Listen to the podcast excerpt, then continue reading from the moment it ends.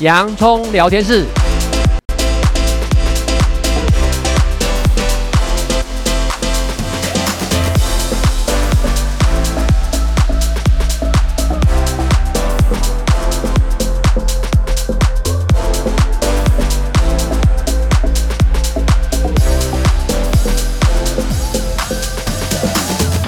这里是洋葱聊天室，人生如洋葱，要勇敢小心的剥，不怕掉眼泪，从挑战中让生命更璀璨，陪你度过生命大小事。我是洋葱茶医师，我是魏兆文老师。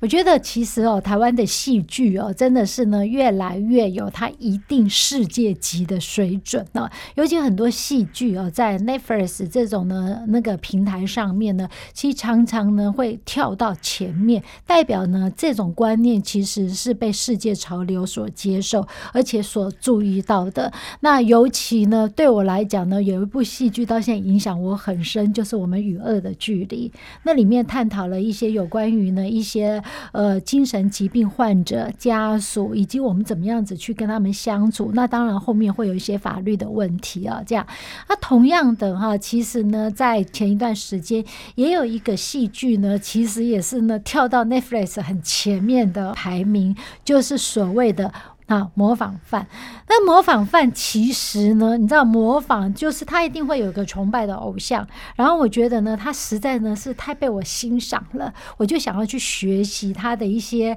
去感受到他的一些想法、情感、思想、意念，甚至跟他产生一样的一些行为哈。那台剧呃，在 Netflix 上映的这个模仿犯，其实它是改编自那个日本的有一个作家的一个推理小说。那为什么呢？在台湾呢这么受到欢迎，其实也在 Netflix 蛮前面的一个呢戏剧，就主要呢它是真实的去描述到在台湾九零年代，那有一些检察官对于一些连续杀人案哦，这种其实每次听到这个我都觉得蛮有趣的，这很人性，因为感觉到人性到底是本恶呢还是本善呢这样子。那在这过程里面呢，其实大家当然有牵涉到一些心理师啊，然后呢心理师在解释呢，其实这些模模仿犯可能带有一些某一些的人格特质等等这些哈，这样好，那我们就从这个戏剧里面，我想就是我们本周想要跟听众朋友去分享有关于呢这种呢人人格特质，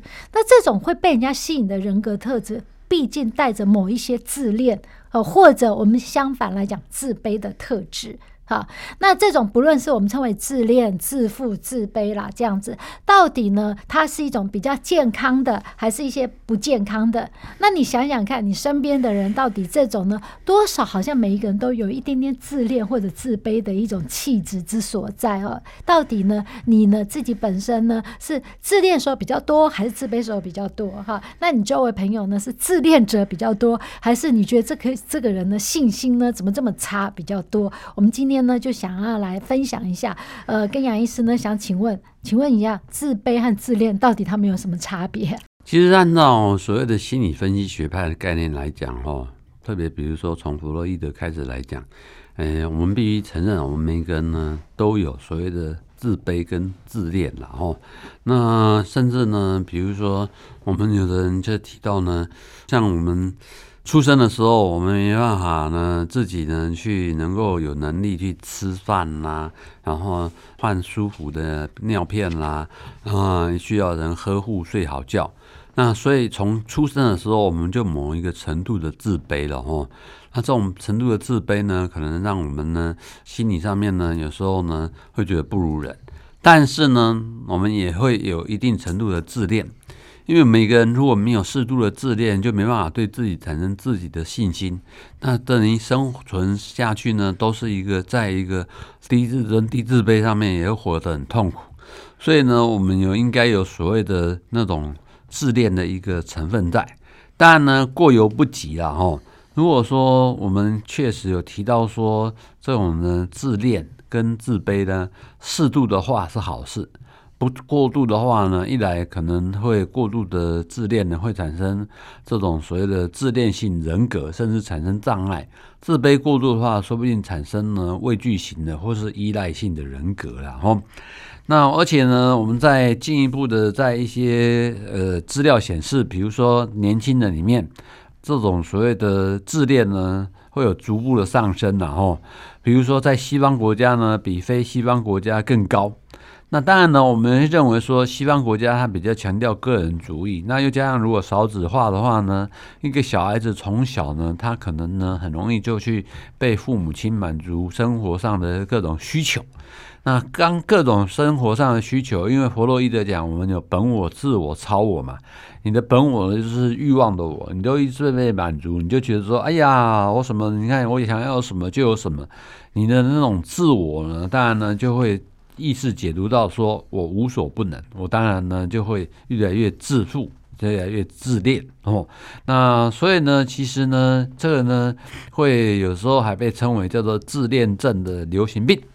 那这些人呢，对于比如说认为说啊自己是重要的人的认同率呢，甚至有比较不同的年代哦，像一九六三年代的时候，差不多是百分之十。现在呢，已经增加到呢七十五到八十 percent 了哦，差不多三分之一就有一个自恋。七十五到八十已经快这个四分之三了呢。对，是哦，四分之三。对，所以这个趋势呢，我们相信呢，可能跟社会啦、文化啦、科技趋势啦、少子化啦、过度教养等等的有关哦。嗯、呃，甚至随着社交媒体的普及，年轻人尤其是青少年，可能更容易受到自恋的影响。那这一些呢，还发现到说，比如说我们出版的一些书籍跟早期出版的书籍来比较呢，会使用更多以自我为中心、个人主义的言语，所以这些发现呢，就会促使呢，现在的年轻人的自恋状态就一直上升哦。嗯，可是这样杨医师这样听起来，自恋难道不好吗？其实这样子说了哦，因为呢，适度的自恋呢，会跟自信是有关系的哦。虽然呢，我们在比如成长的过程中呢，我们呢会受到建议啦，有适当自恋的鼓舞，我们呢会正向的往前迈进，呃，比较有自信说，哎，我现在做的事情是在一个可行的、正确的方向。那这样子的状况呢，是叫做健康的哦。那这种健康的自恋呢，其实呢，有的人呢会提到说呢，你是在可以无意识的层面之下，帮助大家呢来改善自我，在生活中取得进步，甚至有利于呢激励生活中呢我们呢在尝试呢自己认为的一些美好的事物了哦。那甚至呢，有的人认为健康的自恋呢有几个好处，第一个。也就是建立自信心，因为建立自健康的自恋呢，让我们呢增强自信心呢，帮助个人在适应社会啦，或是心理需求方面有取得更好的成效。第二个，可以建立情感，因为一个人如果有了自信心，他可以通过呢建立人际的良好情感维系哦，比如说这样有自信就跟人家互动，也能够更好的面对生活上的一些挑战，积极寻求跟他人的互动。第三个适应能力，也就是说，健康的自恋呢，还能提高呢个人跟周围环境的一些适应能力，使得面对呢确实生活中是很多无知的、未知的、未知的一个事物的时候，可以具有信心跟勇气。所以呢，健康自恋在一定程度上面是有助于个人的哦。嗯，好，呃，那有健康自恋，事实上应该就会有反面的另外一面的一种呢，所谓病态型的自恋哈。那到底呢，健康自恋和病态型自恋，它的界限的差别在哪里？因为呢，台剧的某一个呢非常呢热门的节目《模仿犯》，我们就讨论到呢一个呢有关于一种特殊的一种人格特质哈，也就是自恋。那自恋的另外一面就叫自卑。那刚刚在上一段呢，其实呢我做一个简单的一个整理，就是我们在马斯洛里面呢的金字塔，第一个生理需求之后安全感嘛，安全感如果呢不够的时候，我一直要呼求我能够活得下去，那这种会有一种自卑，因为自己能力不够，但是如果安全感很足够的时候，哇，我就往上呢，要建立呢那种归属啊，我能够帮助别人，所以安全感好像就是在这地方开始产生了一些两极化那如果不够的时候，比较容易有自卑的气质。那如果呢，觉得常常呢安全感很足够，我当然呢我要能够帮助更多的人，这种就是一种健康型。我们不要说自恋，就他有能力，他觉得自己有能力很棒的感觉。嗯，那这是一种健康自恋。因为杨医师刚刚有提到说，健康自恋其实相对他的自信心、对外界环境适应的能力以及情感的这些建立，相对来讲都是比较正向的。这样，那好，那什么叫做病态型自恋呢、啊？其实呢，这种比如说你在追求利益的过程中，如果寻求过多的关注和认可，或者是高估自己，那就可能就不是健康的自恋喽。在精神疾病诊断手册里面呢，确实有一个叫人格障碍。人格障碍里面呢，又有一群人的特质呢，叫做情绪容易不稳定人格特质。里面有就有包括呢，我们的自恋人格啦、边缘性人格啦、反社会人格啦，吼这一些状况。还是提到这些状况，是不是好像有时候心理师常在讲什么 A B 型的 B 型的人格？嗯，是这样。OK，嗯。那自恋达到病态的人，他们呢就会开始将别人视为自己的延伸了，吼。尤其比如说那些跟他们最亲近的家人呐、伴侣啦或子女。所以始终也会认为别人的自恋模式呢，也会像自己个人呢自恋一样的表现。那即使他自己的自恋啊，然后呢一点都不完美，然后呢他会病态的自恋者的自我形象呢，然后呢这一些状况呢，呃，可能呢他会过度的理想化啦。哦，然后呢，就贬低化，那生活上面处处是为自己为中心，那会一种反复的恶性循环，使得呢双方跟家甚至跟家人之间呢，或周遭的人际之间产生有毒关系。哦，那种毒性的关系就是造成人际关系不好，然后扩展到周遭呢。别人跟他真的很受不了，我们叫做水仙性格，有没有？嗯嗯嗯，就是呢，太过度的呢，哎呀，天下只有我最美最帅，天下只有我最好，希望你们都把镁光灯都照射在我身上。这样子的一个状态反应，嗯，所以呢，其实呢，如果再讲到一些呢，病态型自恋，一个基本的概念就是说呢，他会高估自己，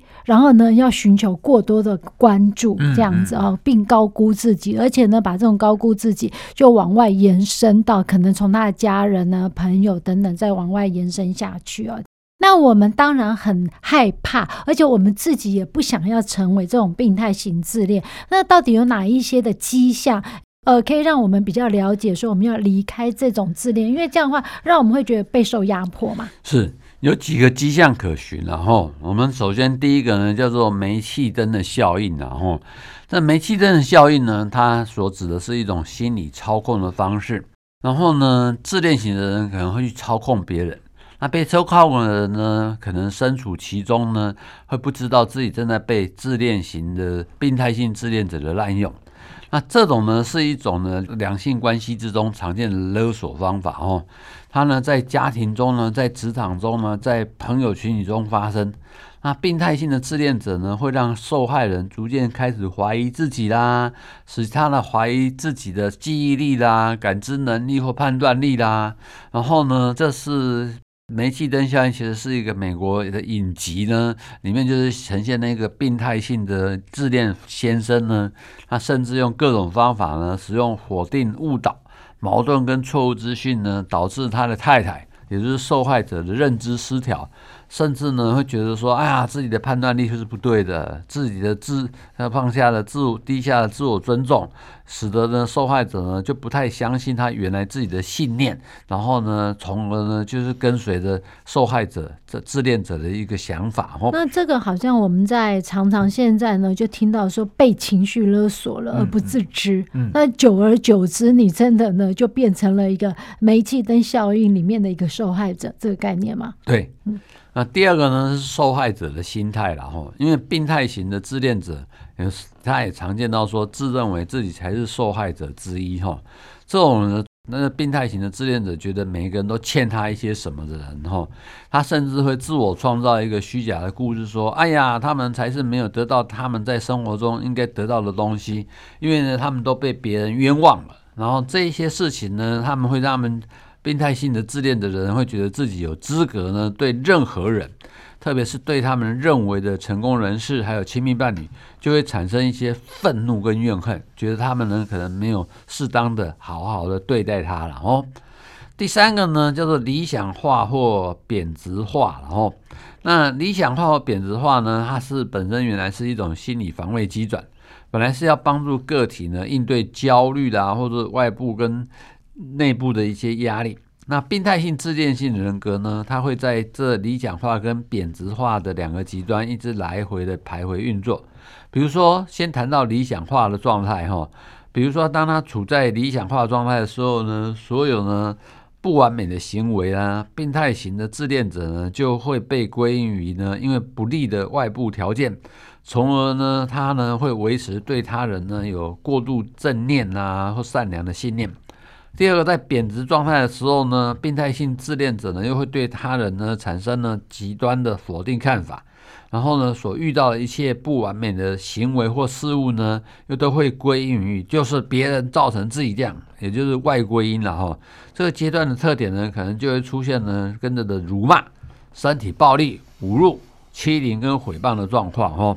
那这些呢，都是原先是这种潜意识的保护机转，但是过度的不当使用。第四个呢是空虚的感觉哦。那根据文献显示呢，自恋者的他的一个呃长期无法发展充实跟持久的良好人际关系，所以导致他常内部的心理事件就是常常会处于空虚感的状况。那这些空虚感呢，让他呢情绪容易不稳定，然后呢又希望抓找人来呢来处处的肯定他。嗯，所以呢，刚刚杨医师有提到有四个迹象哦，要特别注意的这样。但是呢，如果碰到像这样状况的时候，他可能周围的他一些亲朋好友，其实自恋者自己本身可能没有所谓的病视感啦，但他周围朋友可能会觉得蛮困扰的，嗯，他们就会寻求一些呢专业上的协助，不论是精神科医师、临床心理师，或者是一些智商心理师等等。所以我相信一定会有一些专业上的协助啊。那专业上协助针对这样的话，这些自恋者有没有很困难呐、啊？